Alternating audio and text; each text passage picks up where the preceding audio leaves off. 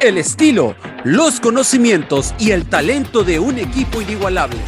Desde los estudios de Radio Gol La Campeona, esto es La Hora del Taco.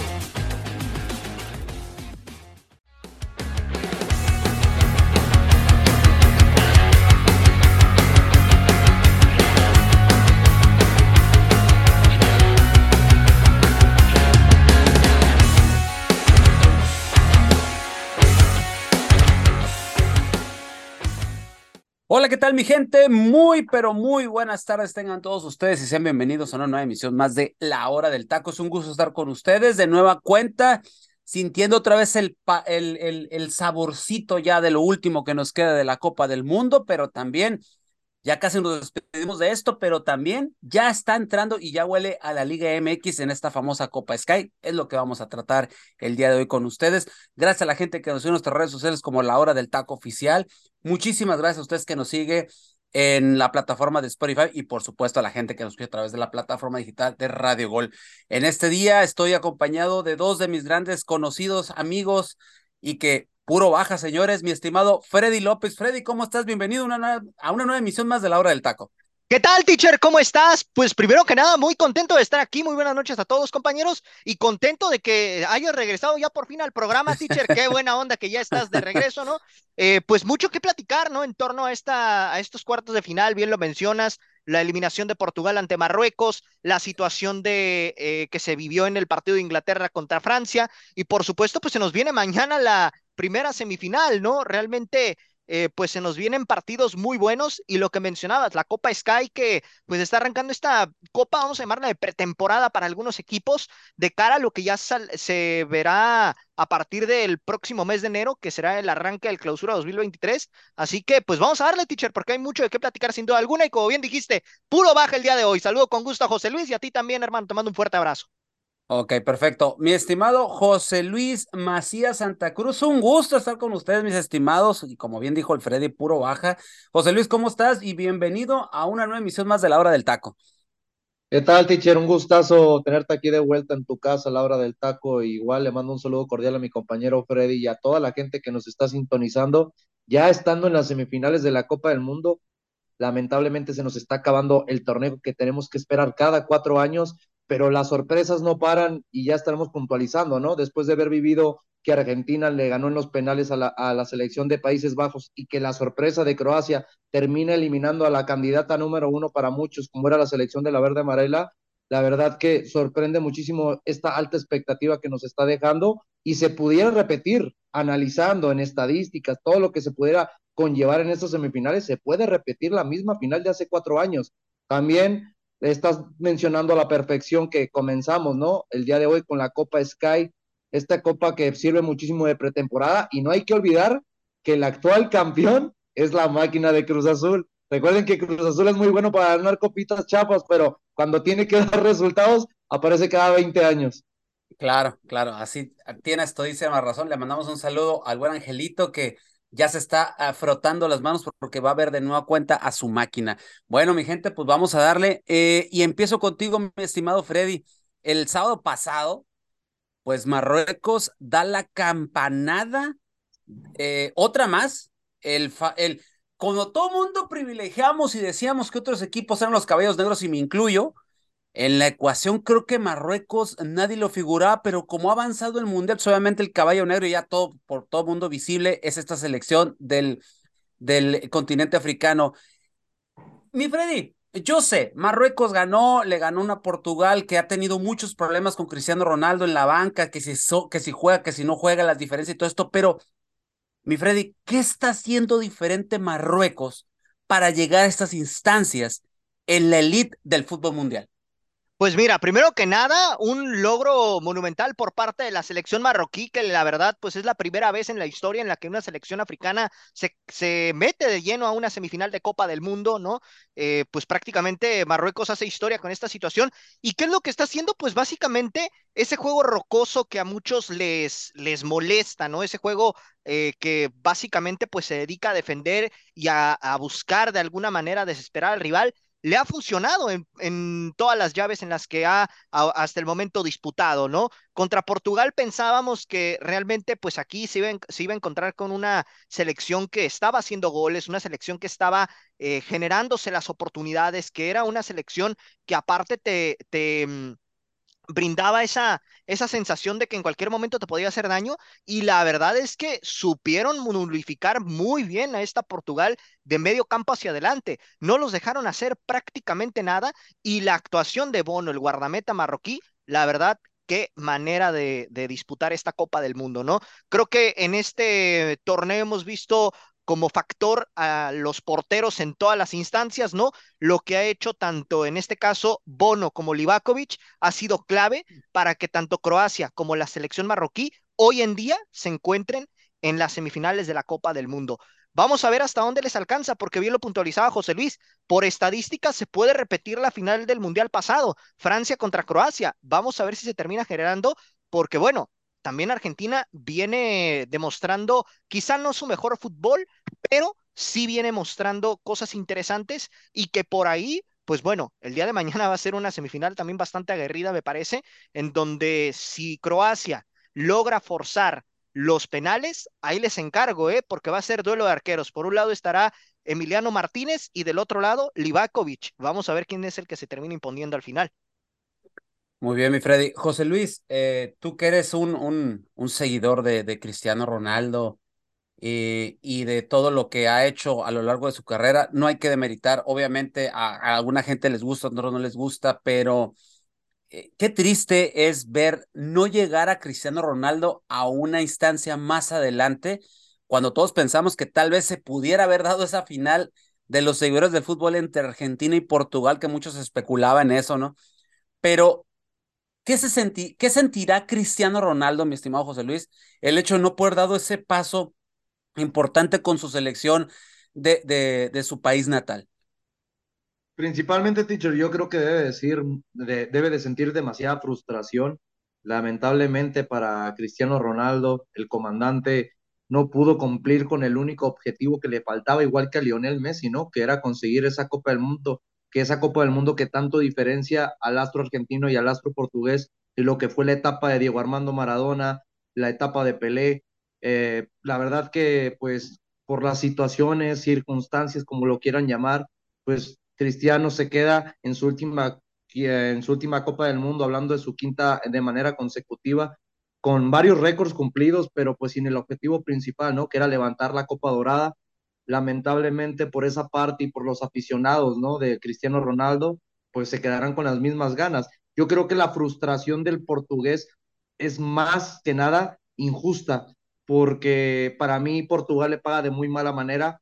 Yo sé que Gonzalo Ramos te hizo un partido espectacular en los octavos de final, marcando un triplete contra Suiza, pero hablando de las circunstancias, de lo que es salirle a competir una selección que ya no era sorpresa, era realidad, pasando a los puertos de final. No podías realmente salir a especular. Y lo que hace Fernando Santos es eso. Sale un futbolista que le dio el resultado que, en contra de la selección de Suiza, que nadie comenta lo que le pasó a la selección de Suiza previo al partido, porque todos dicen, le pasó por encima Portugal, pero nadie comenta que antes de jugar el partido la selección europea, hablando de los suizos, eh, salieron intoxicados de, su hotel directamente al partido. Te digo, muy fácil es decir un 6 por 1, de que Gonzalo Ramos mete un triplete, pero no, no, no relacionamos todo lo que conllevó ese resultado.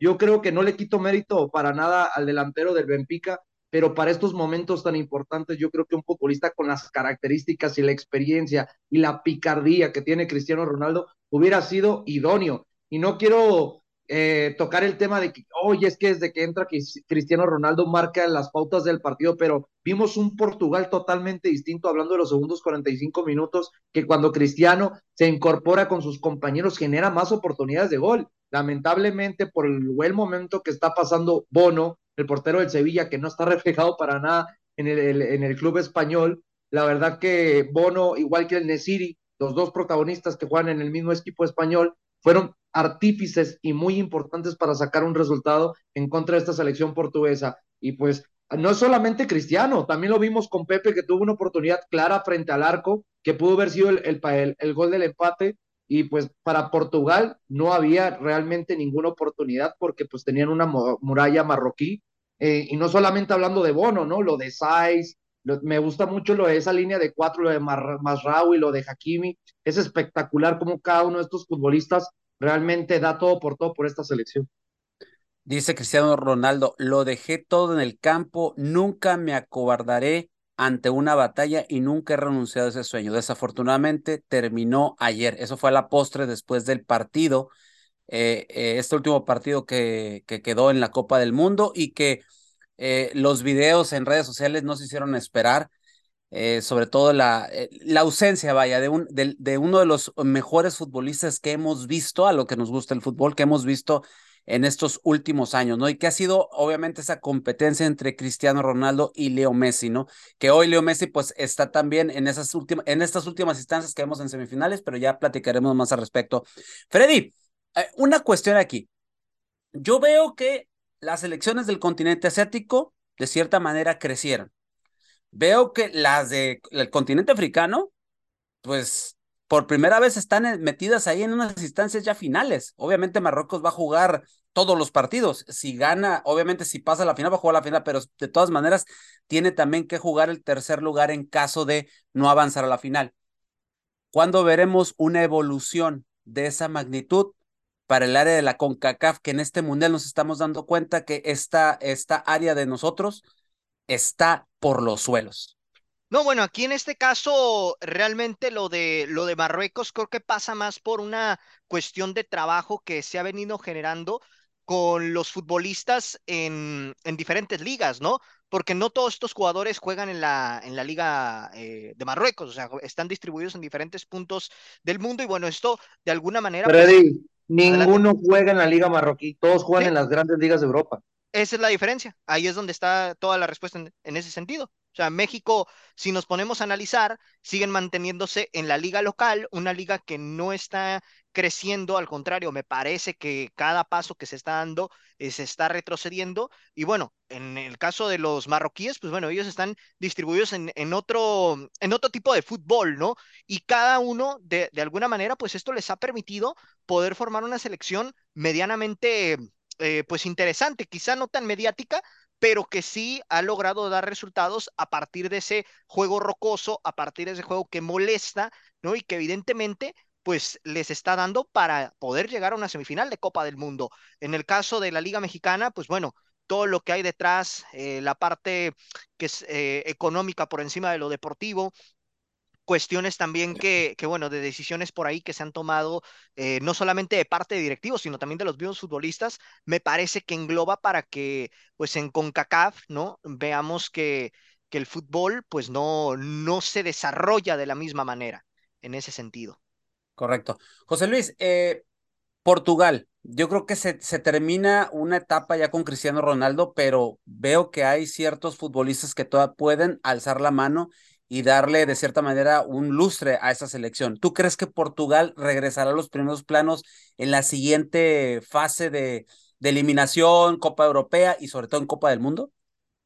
Tiene las armas, teacher. Más que nada viendo las grandes figuras mediáticas, esta selección ya no va a ser de Cristiano Ronaldo, va a ser de Bruno Fernández seguramente, del futbolista del Manchester United, que, que respondió para mí de muy buena manera en esta Copa del Mundo fuera de este último partido que sí se quedó con la espinita de ver generado un poquito más para sus compañeros en contra de la selección africana, pero también vemos, ¿no? La juventud y experiencia que tiene esta plantilla como lo de Joao Félix que complementa ese ataque, ¿no? Que seguramente lo de Gonzalo Ramos va a ser el sucesor de Cristiano Ronaldo a sus 21 años por su buen momento que está generando en el equipo portugués del Benfica y que en muy poco tiempo seguro lo miraremos en uno de los grandes clubes a nivel europeo.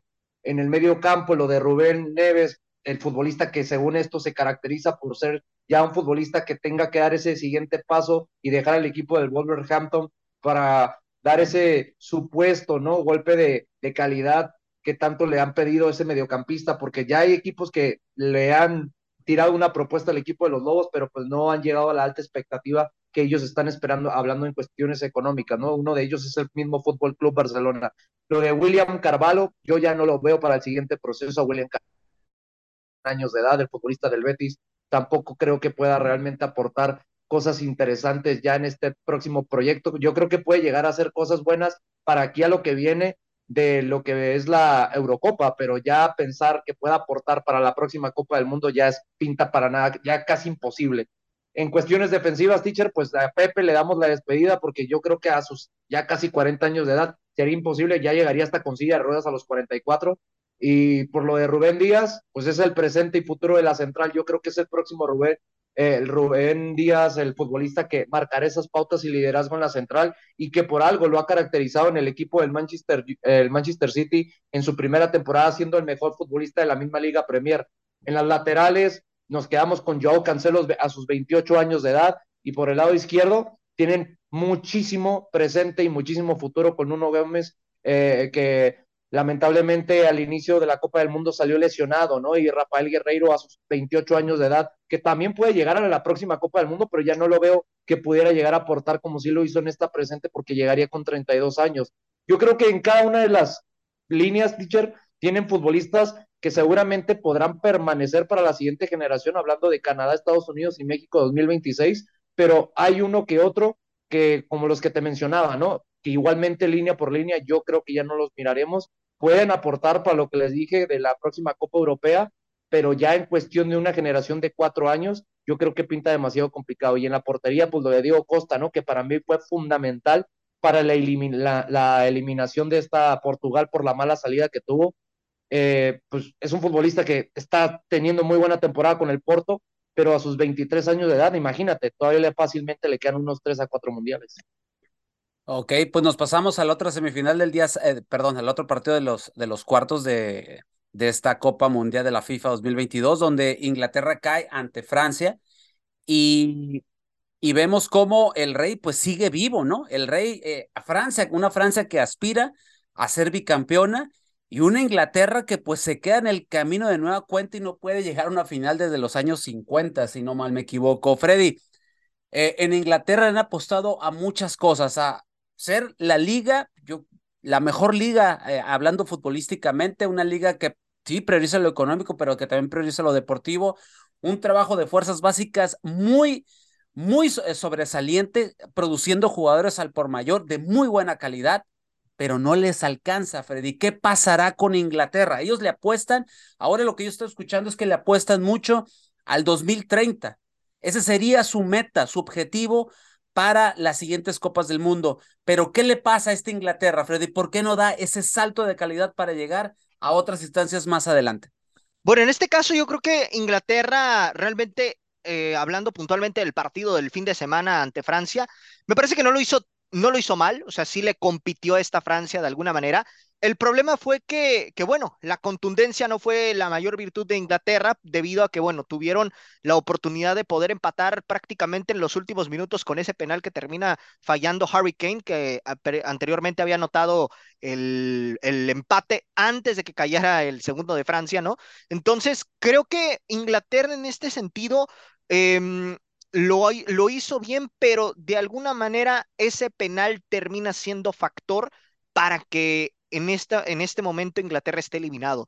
¿Por qué? Porque, bueno, realmente Francia sí le generó más, es evidente, pero Inglaterra también estuvo buscando el arco rival, estuvo buscando el arco de Lloris, no se le dieron las cosas. Ese penal me parece que, que fue eh, clave para que esta Inglaterra no pudiera llegar ni siquiera a poder disputar los tiempos extra, porque obviamente al fallar ese penal la moral se baja, ¿no? En todo momento. Y bueno, los ingleses ya no supieron cómo manejar el, el, resto del partido, por más que dominaron, pero ya no tenían esa profundidad que, que les pudo haber generado, eh, en este caso, el, el, penal del empate, que fue el 83, 84 más o menos. Y bueno, a partir de ahí, pues Inglaterra eh, se cayó, termina siendo eliminada y otra vez se queda en, en, la raya, ¿no? Prácticamente de acceder a una semifinal de Copa del Mundo.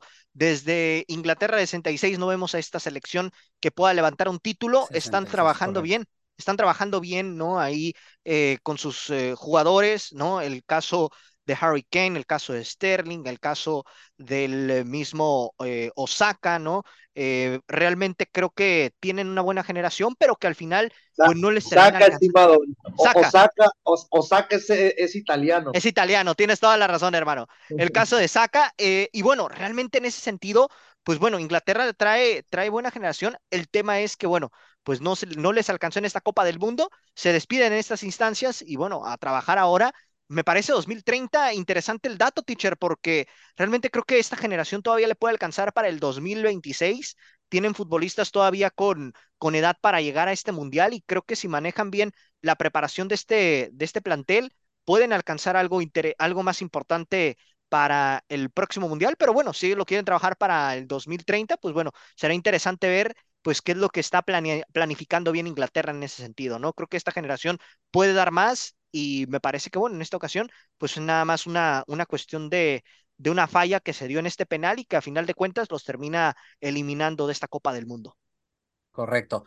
José Luis, eh, Francia, recuerdo cuando iniciaba la Copa del Mundo y ante tanta baja que tuvo, pues prácticamente muchos empezaban a darle, pues no tantas ilusiones o esperanzas al público francés y sobre todo a la, gente que nos gusta el fútbol y lo bajaban del escalón de ser favorito. Hoy muchos lo dan como bicampeón ya, pero ¿cuál es tu opinión ah, al respecto? Ahora todos se quieren subir al barco. Exacto. Sí, es muy fácil. Pregúntale a tus compañeros quién dijo que iba a ser bicampeona de la Copa del Mundo y que se iba a convertir en la primera en conseguirlo. Tu servidor, para ser exacto. Así que la verdad que es muy fácil, ¿no? Ahorita ver con esta magia al ataque que genera tanta, tanta calidad de fútbol de tres cuartos de canchas adelante y en ese medio campo que según decían que no iba a dar mucho por la juventud que tiene, hablando de que está contemplada por Rabiot y el mismo Chouameni, que para mí Chouameni es un monstruo, lo está demostrando hoy en día que es un total acierto lo que hizo el Real Madrid y por lo que refleja casualmente en la misma selección de Francia. Eh, vemos que la línea de cuatro, ¿no? Que a mí lo que más me sorprende de esta línea de cuatro, sin ninguna duda, lo de Jules Koundé, porque yo me acuerdo de la mejor etapa de Jules Koundé como futbolista es jugando de central, pero no teniendo cabida por el buen trabajo de Rafa Barán, que, que, es un futbolista que en selección da otra cara totalmente fuera de lo que está haciendo en el Manchester United. Lo de Dayo Tupamecano, el futbolista del Bayern Múnich, que también desde sus inferiores en el equipo del Red Bull Leipzig demostraba tener esa alta, calidad pues demuestran hoy en día por qué es titular a, sus tan solo 23 años de edad. En la lateral por izquierda, pues se fue lesionado lamentablemente Hernández, pero entra Teo. Hablando de Lucas Hernández, es el que sale lesionado y su hermano, su cuate, termina entrando y lo sustituye de muy buena manera, afuera de que refleja la buena temporada que está teniendo con el Milan en los últimos años. Yo creo que por donde le busquemos, teacher, este equipo estaba caracterizado para luchar hasta las semifinales o llegar a la gran final y por qué no pensar en el campeonato. El problema de la gente, y sí lo generalizo, ¿eh? que el problema es que todos decían, ¿cómo sin su balón de oro como Karim Benzema no van a poder conseguirlo? Se les fue su referente en el medio campo, Paul Pogba, en Golo Canté. ¿Que no se acuerdan que hace cuatro años quedaron campeones sin Karim Benzema? Esa es mi pregunta. Desde un punto ahí te dabas una idea de que realmente los cambios fueron totalmente acertadísimos por parte de Shams. ¿A qué me refiero? No tienes a Karim Benzema en la delantera, pero tienes un Olivier Giroud que hoy en día está más enchufado que nada. Y acuérdense, hace cuatro años no hace ningún gol, pero qué importante fue para la generación de juego para que Francia pudiera quedar campeona. Y en esta presente temporada, que sí ha aportado con anotaciones y asistencias, se ha vuelto un referente del área y es el que le termina dando, acordémonos, el pase a las semifinales con ese gran gol ah, en contra de la selección de Inglaterra.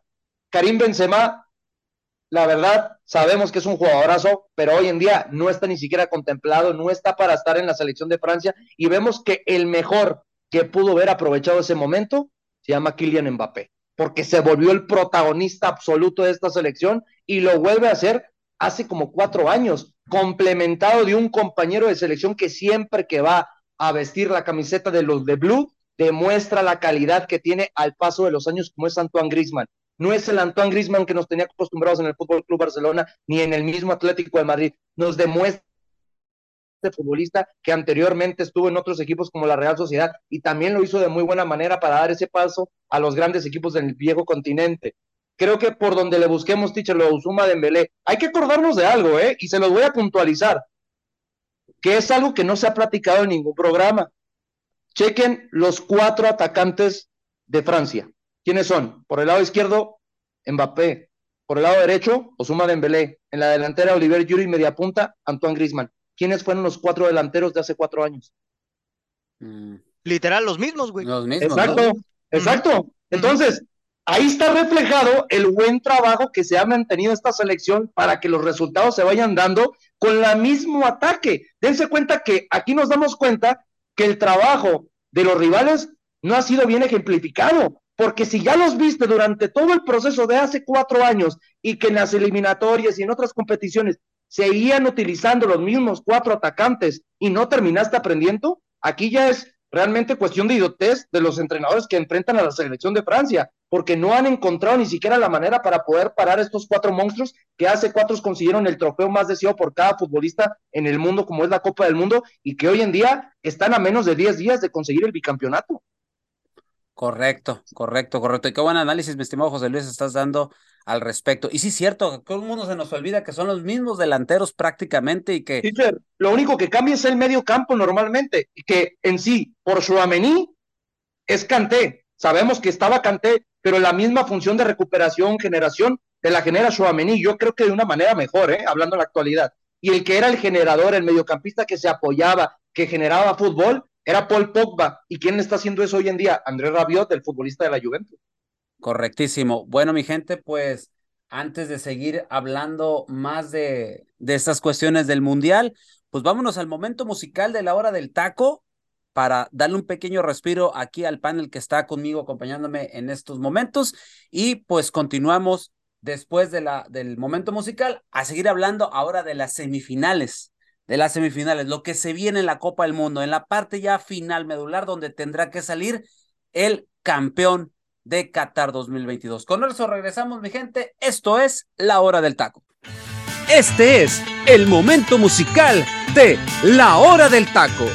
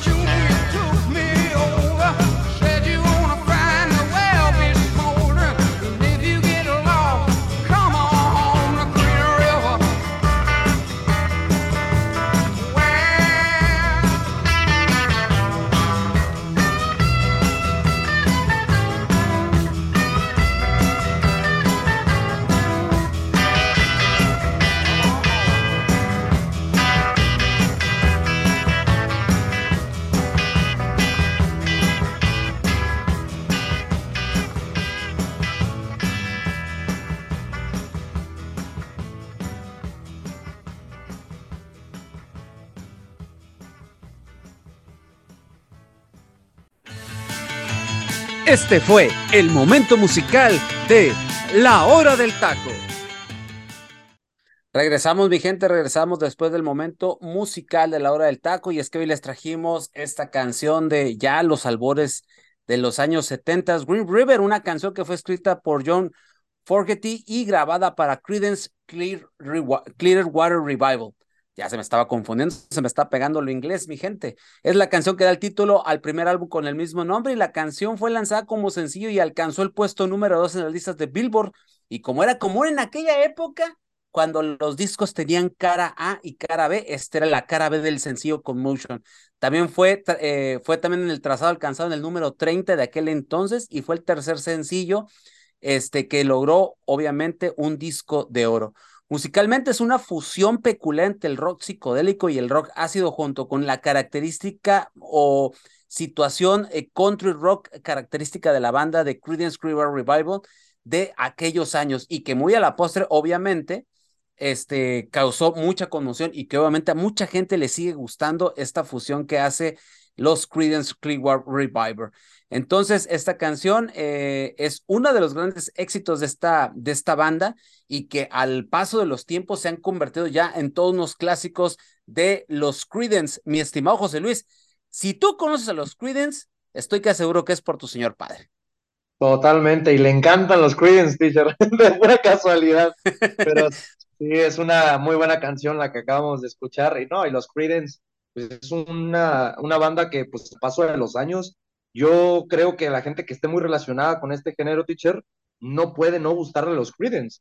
Y yo creo que más que nada por los orígenes de que, que tenemos, ¿no? Hablando de generación tras generación, yo no creo que sea el único que realmente conozca esta banda gracias a mi señor padre. Seguramente otros por sus tíos o otros familiares o papás de un amigo. Termina siendo una historia, ¿no? Que llega a concretarse cuando realmente conoces este tipo de bandas y hoy en día, pues también al paso de los años las terminas siguiendo escuchando. Correctísimo. Freddy, pues tú eres el más novel de la banda. Eh, conocer a Creedence creo que es parte de la cultura popular musicalmente hablando, pero de repente me sales con que no la conoces. Espero que sí conozcas a los Creedence. No, sí, o sea, los conozco, la verdad, esta canción, no te voy a mentir, no la había escuchado, no, no te quiero ahora sí que, decir mentiras, ¿no? Pero la banda sí la, sí la conozco, ¿no? Igual eh, por mis papás, de hecho, justamente. Entonces, pues bueno, muy buena canción, la verdad, pero pues honestamente es la primera vez que escucho la rola, ¿no? No te voy a mentir en ese, en ese sentido. No te preocupes, mi buen Fred. Así como tú, hay mucha gente que ha aprendido mucho de la música que sale aquí en los momentos musicales de la hora del taco y que, es, y que es parte medular y principal de nuestro programa. Bueno, mi gente, pues vamos a seguirle también con lo que es lo medular y es que ya se vienen las eh, semifinales de la Copa del Mundo. Argentina y Croacia serán los encargados de abrir el fuego en un duelo de dimensiones, pues prácticamente no le quisiera decir así, pero hasta románticas. Dos cracks, Leo Messi contra Luka Modric, dos balones de oro frente a frente una rivalidad entre Barcelona y el Real Madrid por clubes y más muchísimos enfrentamientos entre ellos y que están destinados a cruzarse en esta semifinal que es el día de mañana, 13 de diciembre y que será pues un partido pues muy pero muy esperado. ¿Qué esperar, mi estimado Freddy López, de la selección croata en esta semifinal? Pues mira, teacher, va a ser una selección que la verdad, después de lo visto frente a Brasil no le va a dejar nada fácil el tema Argentina, ¿eh? O sea, realmente eh, Croacia es una selección que por lo regular, pues es eh, rocosa, es compleja, ¿no? Para poderle eh, de alguna manera atacar, se, ha sabido defender muy bien. Y algo que le ha caracterizado es que le gusta mucho alargar los partidos. ¿A qué me refiero? Que en todo momento Croacia, al momento de, de, nulificar a los futbolistas fundamentales de cada selección hace que la selección rival se termine ahora sí que desesperando, ¿no? Y bueno, esto que provoca que evidentemente Croacia va haciendo más, más eh, eh, rocoso el encuentro a tal grado que, bueno, termina soportando hasta los tiempos extra.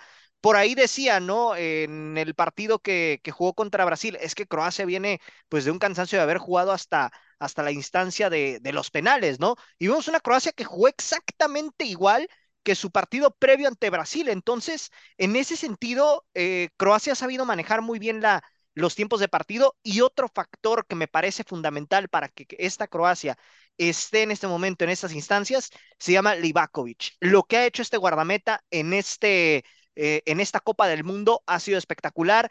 Eh, sabe medir los tiempos del partido, sabe eh, manejar bien los mano a mano, sabe también atajar penales. Entonces, por eso han apostado tanto en alargar los encuentros hasta estas instancias, porque saben que tienen una a una fortaleza en esa, en esa zona que es la portería, ¿no? Con este guardameta Livakovic que pues prácticamente les ha sacado las papas adelante, ¿no? Realmente creo que eh, lo de Croacia es muy meritorio eh, y bueno, sobre todo resaltar lo de, lo de este guardameta que lo ha hecho de gran forma y que ha permitido que esta Croacia se mantenga viva. Y me recuerda mucho eh, realmente esta, esta Croacia a, lo que vimos en 2018, que era una situación similar, bueno, con la diferencia de que ahí tenían a, a ¿no? Pero en esta ocasión lo que, lo que está haciendo Croacia ha sido de manera eh, genial, ¿no? A tal grado que, bueno, vamos a ver mañana si es capaz de plantearle un partido similar a Argentina y ver si Argentina es capaz de poder romper esa brecha que, que ha mantenido Croacia y que le ha funcionado a lo largo de las instancias, ¿no? Creo que en ese sentido se parece eh, un poco a lo que ha manejado eh, también la selección marroquí, ¿no? En ese sentido, porque Marruecos también es una selección que trata de alargar los partidos y que de momento le ha salido todo a la perfección. Correcto. José Luis, ¿y qué podemos esperar de la, de la selección argentina? Una selección que a todos nos sorprendió en ese primer partido donde eh, el equipo árabe pues prácticamente les puso un estate quieto y de ahí todo mundo empezó a decir que Argentina no era lo que se esperaba, pero que de poco a poco las genialidades de Messi y después eh, genialidades de su media cancha y el portero emergiendo en los penales, eh, ha tenido a esta Argentina ya en estas instancias. ¿Qué podemos esperar de la selección albiceleste, mi estimado José Luis? Pues yo quiero principalmente ver lo que hemos visto en los últimos partidos, teacher, esa Messi dependencia. Quien te diga que no, esta Argentina no depende de lo que haga Lionel Messi, te está mintiendo o realmente está viendo el partido sin lentes, ¿no? Eh, la verdad que vemos que esta selección para mí juega muy bien, sabe jugar muy bien con los tiempos, hablando de que primero brinda el balón para que el equipo contrincante le genere esos espacios, ¿no? Aprovechando la gran velocidad que tiene con sus futbolistas, como lo está haciendo con McAllister, el futbolista del Brighton Albion, que ha sido como una de, de las revelaciones de esta presente Copa del Mundo para la, selección albiceleste, lo de Julián, Julián Álvarez, ¿no? Que ya hablamos de su presente, de que pues termina mandando a la banca al que no pensamos que pudiera terminar jugando como revulsivo como es Lautaro Martínez. La verdad que por donde le veamos, yo creo que esta selección de Argentina tiene armas demasiado interesantes y qué bueno, ¿no? Principalmente por Scaloni que al fin se terminó dando cuenta del monstruo de futbolista que tenía en la banca y desde que se dio cuenta que contra la selección mexicana le dio resultado positivo, ya no lo saca del esquema titular. Hablo de Enzo Fernández, ¿no? El mediocampista canterano de River Plate que hoy en día milita en el equipo del Benfica podemos irnos línea por línea, teacher, y yo creo que todas las líneas son muy fuertes por parte de la selección argentina. Pero si me declinas por cuál debería aprovechar la selección croata, es la defensiva. La defensiva se me hace muy endeble. Yo creo que fuera de tener futbolistas que tienen muy buen nivel futbolístico, eh, dependiendo de lo que genere Marcos Acuña, por el lado izquierdo, ¿no? Que también estamos viendo lo de Nahuel Molina, que fue un futbolista súper importante para este triunfo en contra de la selección de los Países Bajos y en la, central, ¿no? Como vemos al, al Putu Martínez, a Cristian Romero, eh, jugador del Atalanta de Bérgamo, que hoy en día está jugando a un muy alto nivel, pero que en selección lo veo demasiado titubeante, ¿no? Y luego teniendo de compañero a Otamendi, este futbolista que en el Benfica, fuera de que está teniendo muy buena temporada, en selección lo noto demasiado lento. Yo creo que ahí es donde debería aprovechar la selección croata para poder neutralizarlo, ¿no? Con esa magia de Luka Modric, como bien lo mencionabas, ¿no? Que fuera de que tenga 37 años de edad, parece que es, un, monstruo. Sí, parece que es un buen vino porque mientras más crece, mejor calidad sigue demostrando y seguramente terminará, terminará renovando por el, por el equipo del Real Madrid para la siguiente temporada. Eh, pero yo creo que principalmente ahí es cuando Kramaric, el mismo Iván Perisic, lo de Madhab, estos futbolistas que han sido la revelación tres cuartos de cancha hacia adelante para generar los goles por parte de la selección europea, yo creo que tienen que aprovechar esas virtudes que te dan dentro del terreno de juego, hablando principalmente en el centro de la defensa, por las lentitudes y por esas titubeantes eh, que hemos visto como a lo largo de los partidos, porque si puntualizamos la cuestión del funcionamiento de Argentina de medio campo hacia adelante, todos decimos, wow, juega de una manera espectacular. Y sí, siempre a que Messi rompa el partido y sea esa figura mediática que ayude a generar los goles o asistencias o lo que tenga que hacer. Eso está perfecto, pero nos hemos dado cuenta que con las elecciones que le han propuesto a Argentina, cuando realmente no le juegan con miedo y buscan atacarla, le generan muy fácil anotaciones. Y ahí es cuando nos damos cuenta que pues invencibles no son. También tendremos que ver de qué manera planifican eh, la selección croata, porque según esto, ya su técnico dio a conocer que no va a salir a esperar a, Argentina, va a salir a proponerla tú por tú. Eso significa que vamos a tener un partido de ida y vuelta que seguramente si nos vamos por cuestión de ritmos, yo veo muy parejo el partido, pero claramente por cuestión de tener un futbolista tan líder como Lionel Messi, yo sí veo que pues, la verdad Argentina termine pasando fuera, que no me gustaría que pasara Argentina. Correcto. Pues compañeros, pues llegó el momento, vamos a ver qué es lo que, qué es lo que sucede, pero pues tiene, tenemos que dar pronósticos. Si usted sabe y usted nos conoce, mi gente, usted que nos escucha a diario eh, en la hora del taco, pues siempre tenemos que dar los pronósticos, le atinemos o no le atinemos, ¿no? Pero Freddy, ¿quién pasa en esta llave? Mira, teacher, es curioso porque yo había dicho que Argentina iba a ser la decepción de, este, de esta Copa del Mundo y ahora resulta que está en semifinales. Vamos a ver si, si le termina alcanzando para la final. Eh, realmente, pues, le, eh, ah, digamos que, que Argentina también ha sabido manejar los partidos. Primero voy a quedar con Croacia. Yo me voy a quedar con Croacia. Vamos a ver qué sucede con, con la selección croata. Me ha gustado lo que ha hecho y bueno, eh, la verdad es que me encanta también la actuación que está teniendo Livakovic, así que me voy a quedar con la selección croata. Me gusta para que se repita la final del 2018. José Luis.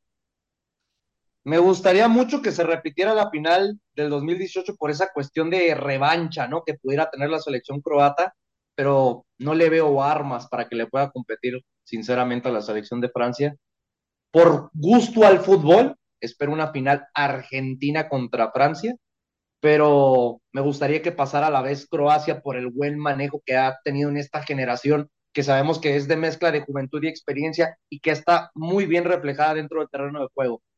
Pero yo creo que esto se va hasta tiempos extras y lo termina sacando Argentina. Si se van a penales, teacher, te lo digo, ¿eh? Lo saca Croacia pero yo siento que en tiempo extra, antes de llegar a los penales, lo termina sacando la, albiceleste.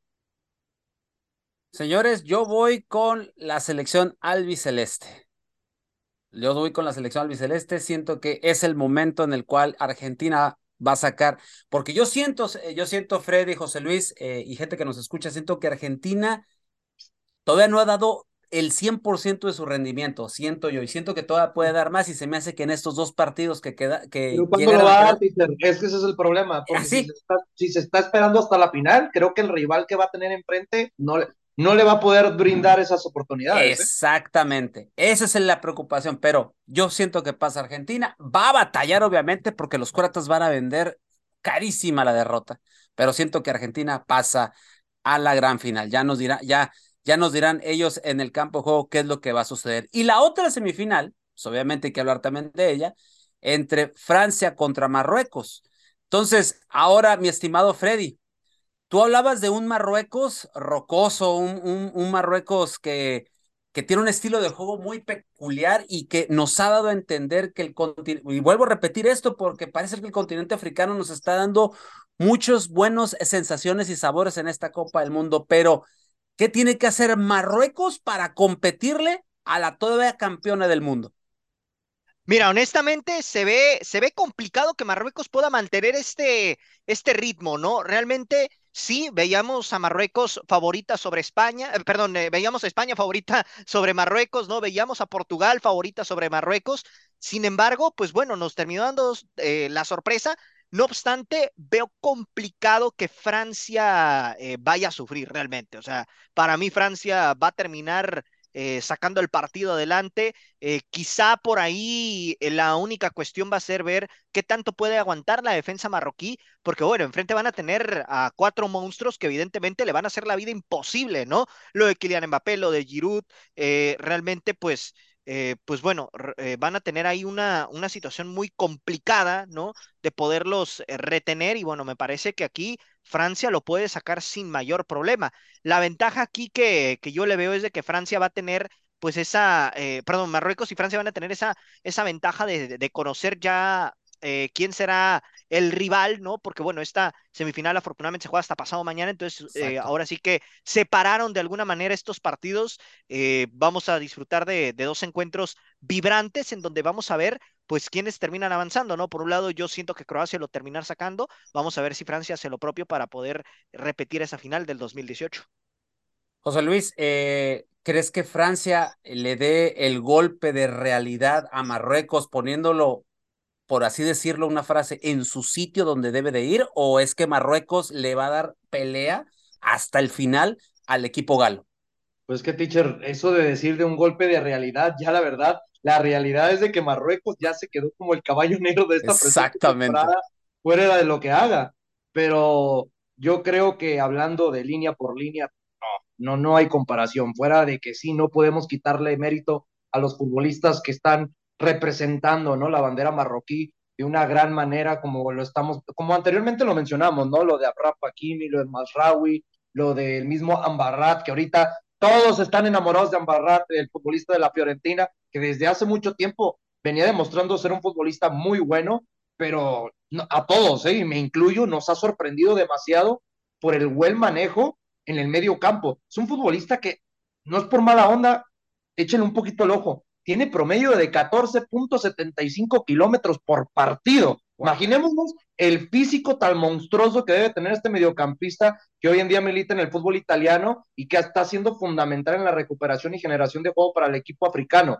En el ataque, pues todos conocemos a Hakim Ziyech, ¿no? La figura, y pues quién no va a recordar ese Hakim Ziyech del Ajax que pues, está viéndose reflejado en esta misma selección, fuera de que no esté pasando por un buen momento en el equipo del Chelsea, lo del Nesiri, que también lo mencionaba hace rato, ¿no? Que no está siendo ese futbolista que necesita el equipo español, pero su selección está siendo un referente ya con esa generación de saber cómo votarse, asistir y realmente poderse apoyar con sus compañeros. Por donde le busquemos, ¿no? Y lo de Bufal, es un futbolista que en ese extremo por izquierda a mí me gusta muchísimo y me acuerdo desde esa etapa, hace más de cinco años, cuando jugaba en el Southampton de Inglaterra, ya pintaba para ser un futbolista de grandes características. Hoy a sus 29 años de edad, pues está demostrando tener ese talento brutal y pues la verdad que, qué bien complementado está por ese ataque de la selección de Marruecos. La verdad, teacher, fuera del golpe de realidad que seguramente sí le va a terminar dando la selección de Francia, no podemos quitar el dedo del renglón y decir,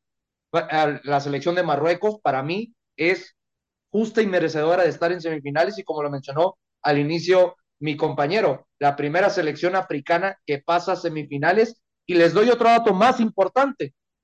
La primera selección africana que pasa a semifinales y antes de llegar a los cuartos de final, llega totalmente invicta, ¿eh? Y solamente con un gol en contra. Y ese gol en contra solamente se lo hicieron ellos, que fue un autogol en contra de la selección de Canadá. Imaginémonos el potencial a lo defensiva y el poder también a saber contragolpear teniendo la posición del balón. Correcto. Bueno, de este, de este partido, pues ya estaremos platicando el día de mañana, haciendo un poquito eh, ya la, la. Ya un poquito más detallado, Ticha. Exactamente. No quiero detenerlo ahí, no me quiero ver bien José pidiendo ya resultado y todo lo demás. Le mando un saludo no, a mi no, no, no, no, no, mates el tiempo, por favor. Sí, sí, sí, sí. No, no, no. Luego no me, no quiero caer en ese rol. Le mando un abrazo al buen José Rey y a su familia, que espero que estén bien. Bueno, y después de hablar de la Copa del Mundo y todo esto, pues pues tenemos que recordar que estamos en un área que llamaba CONCACAF, de una liga que se llama la Liga MX y que arranca ya prácticamente a fin de año, arrancan hostilidades ya aquí en México. Y es que tenemos esta famosa, pues tengo que decir la marca Copa Sky, que es la que abre hostilidades ya y que es como una especie de México, tichar, hay que llamarle para que no. Ándale. Luego, no lleguen otras demanditas de por ahí de que ya ahorita por cualquier cosa quieren demandar los estimados. Exactamente. Bueno, este arranca esta copa, la cual eh, tendrá dos grupos, el grupo A y el grupo B, con cinco equipos cada uno, y el líder de cada sector accede a la final que se juega el próximo viernes 30 de diciembre. Y los equipos participantes son los siguientes. En el grupo A está Toluca, está Pumas, está Necaxa, Cruz Azul y América. Y en el grupo B está Tigres, Santos, el Morelia Morado, o sea, Mazatlán, Chivas Reyes del Guadalajara y el Atlas de la misma ciudad donde viene Chivas. Así es de que, mi estimado Freddy, ¿Qué esperar de esta, de esta copa de inicio o de preámbulo, de pretemporada para lo que se viene en el siguiente torneo de la Liga MX? Mira, va a ser una copa que evidentemente pues va a servirle a los equipos para empezar a, como decimos por ahí, ¿no? A calentar motores de cara a lo que se viene ya para el próximo torneo. Eh, es un torneo en donde los equipos evidentemente van a tener esta posibilidad de, de poder eh, tener ¿no? a punto sus planteles para lo que se vendrá para el próximo clausura 2023. Eh, realmente, pues así a, profundidad creo que nada más va a ayudar para, para esa cuestión, ¿no? Porque realmente, pues bueno, el tema, el tema de los equipos, en este caso, por ejemplo, eh, Necaxa y Cruz Azul que, que jugaron eh, hace ratito, pues bueno, realmente la situación está, está interesante por ver pues de qué, qué es lo que nos puede esperar para el arranque del torneo, ¿no? Ya estaremos profundizando más en los partidos de, que se jugaron el día de hoy, pero realmente la situación está, está interesante porque, pues bueno, culmina el 30 de diciembre este torneo y la Liga MX arranca el 6 de enero. O sea, habría una semana únicamente de diferencia entre la finalización de este torneo de pretemporada con lo que será ya el arranque de la jornada 1. Vamos a ver cómo llegan los equipos en ese sentido.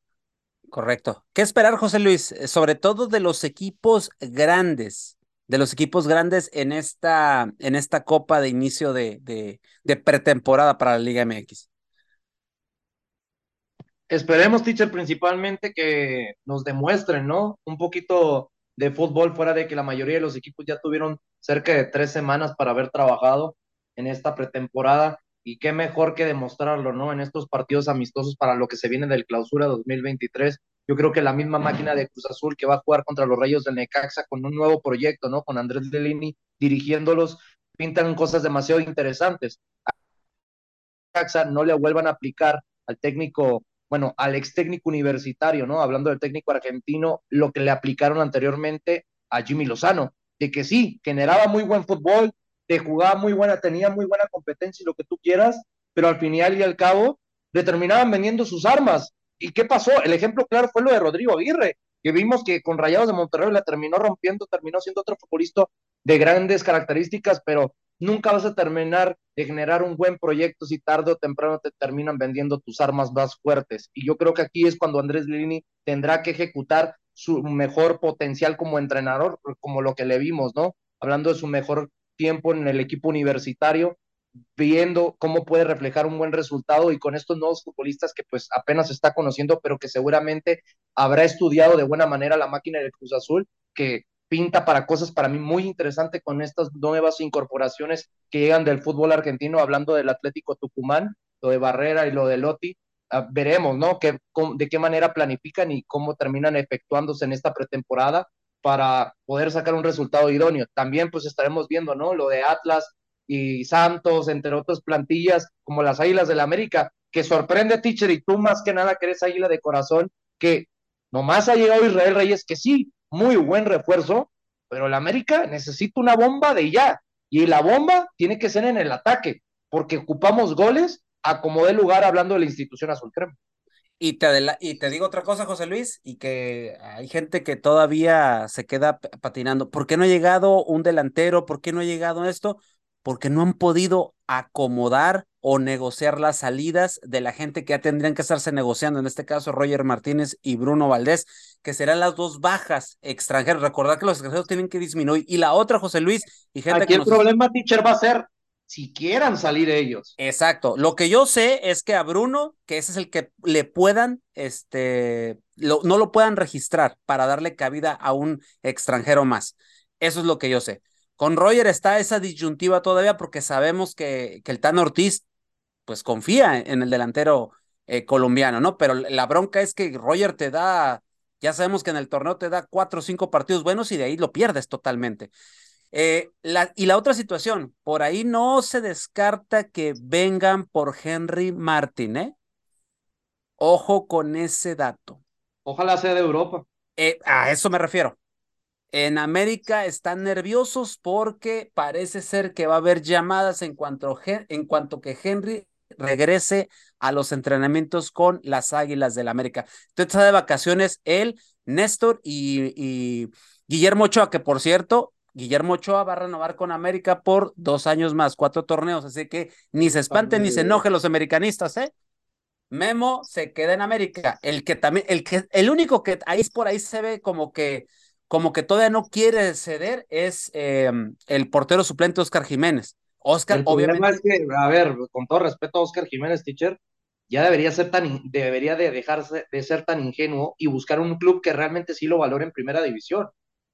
Eh, aquí, exactamente. Y, y que novias tiene ¿eh? en primera división, ¿eh? El problema es, eh, América le paga muy bien siendo suplente. ¿eh? Es, que ese es el problema. ¿Cuántos futbolistas no conocemos que prefieren quedarse el resto de su vida de suplentes por la cuestión económica?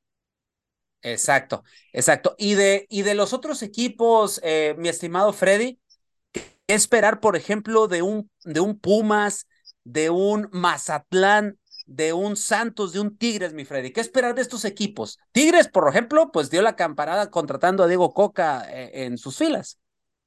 Sí, no, definitivamente, pero yo creo que aquí, eh, bueno, particularmente hablando por Pumas, eh, pues bueno, vamos a ver realmente si Pumas puede volverse un equipo interesante del torneo ahora con Rafa Puente, porque la verdad es que, al menos de momento, los refuerzos como tal no, no ilusionan. Si acaso lo de Sosa, sería como lo más destacado que tiene este cuadro universitario, pero fuera de eso, realmente el plantel siento que está bastante endeble, ¿no? Creo que dejaron ir eh, piezas que, que, bueno, a final de cuentas le pudieran haber servido para para recambio, pero bueno, a final de cuentas vamos a ver cómo le termina yendo a Pumas en este torneo de pretemporada, en donde van a probar evidentemente a los chavos, van a probar a los nuevos refuerzos y por parte del conjunto de Tigres, pues bueno, vamos a ver también cómo juega este Tigres ahora de la mano de Diego Coca, que la verdad eh, siento que, que el plantel también pues va, va a tener bajas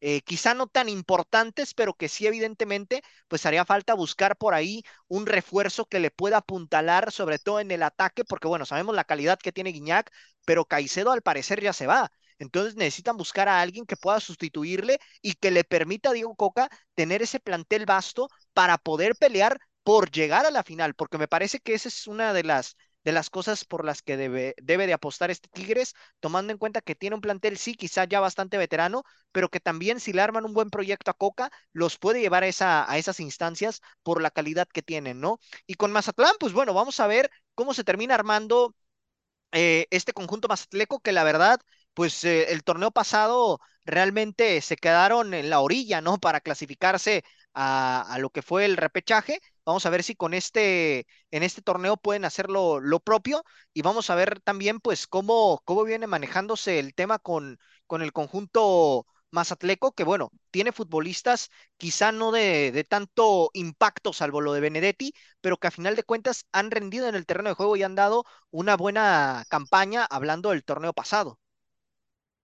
José Luis, los equipos de, de, Guadalajara, tanto Chivas como Atlas, ¿qué esperar de ellos? Digo, Chivas acaba de, de jugar un partido hace unos días eh, de pretemporada y Atlas pues ni fu ni fa, ¿eh? No he escuchado grandes cosas de Atlas. Pues aquí el único fichaje que se tiene presupuestado por parte de los rojinegros del Atlas es lo de Benjamín Mora. De ahí la base del equipo rojinegro pues sigue siendo la misma del bicampeonato.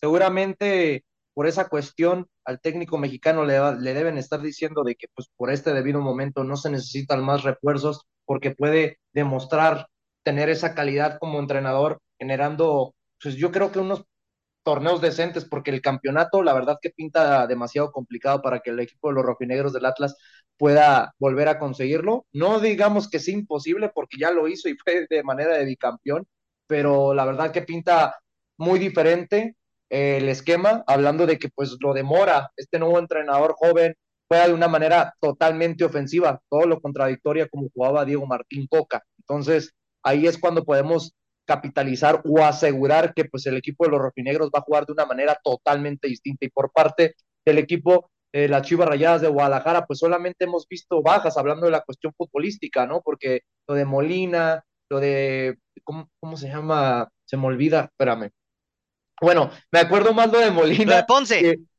ándale, Miguel Ponce. Me, acordaba del lateral izquierdo, pero ¿cómo se llama? Y, me acordaba más que nada, ¿sabes? Tomando referencia, Freddy y Teacher, como jugador olímpico, porque no se acuerdan del 2002, que fue importantísimo. pero pues que ya su última etapa en Chivas Rayadas de Guadalajara pues no estaba teniendo muy buen fútbol dentro del terreno de juego. Entonces, pues estas dos bajas que fueron importantísimas en esa etapa, no sé si se acuerdan con, con Almeida para conseguir los cinco títulos, pues terminan ya bajándose del barco y en cuestión de fichajes, pues solamente Paunovic, el técnico serbio, y lo de Fernando Hierro, ¿no? En cuestión directiva. Entonces, aquí me pinta un poquito complicado, porque según esto, teacher, a mí me han llegado rumores que Chivas tiene pensado tirar la casa por la ventana por un futbolista, y es mediocampista y es del actual equipo campeón del fútbol mexicano. Y anteriormente ya habían preguntado por sus servicios y se apellida y se llama Víctor Guzmán.